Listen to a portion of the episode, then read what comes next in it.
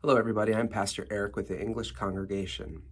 Our Advent reading for this day is found from Isaiah chapter 40, verse 31.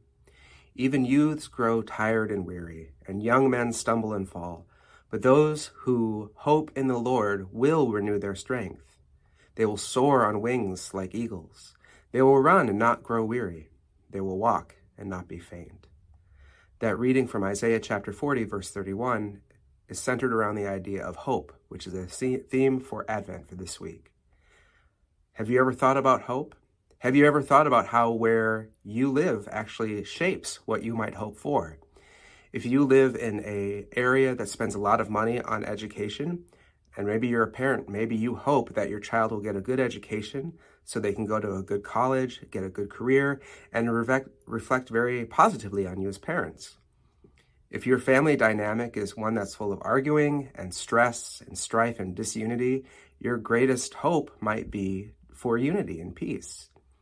If you live in a war torn country or a community where violence is common, your greatest hope might actually be just to live another day.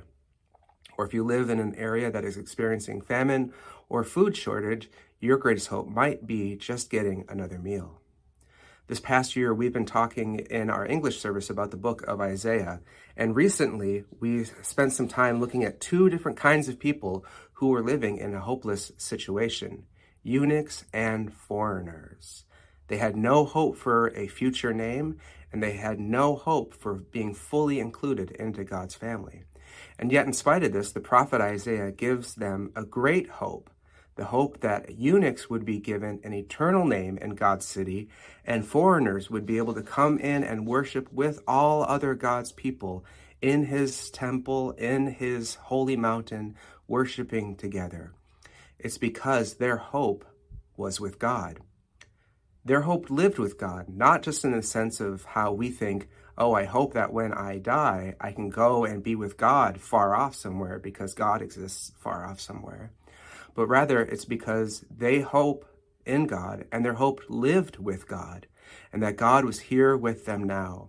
Because in Isaiah chapters 56 and 57, Isaiah says of God, He is the God who dwells in the high and holy place and also with the meek and the lowly. During this first week in Advent, we pause to consider the gospel story that the God who created all things and wants to live in a relationship with his people dwells with them. Jesus came into this world to remind people, to challenge the comfortable, to comfort the downcast, that God sees and hears them. Not just that God sees and hears them and he's off some far distance in the future in in space somewhere, but rather that God is here now with them.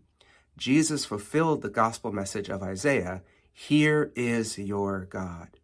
Jesus is proof that God's unfailing love has come so that all who trust in him have a place in God's family as forgiven and free children.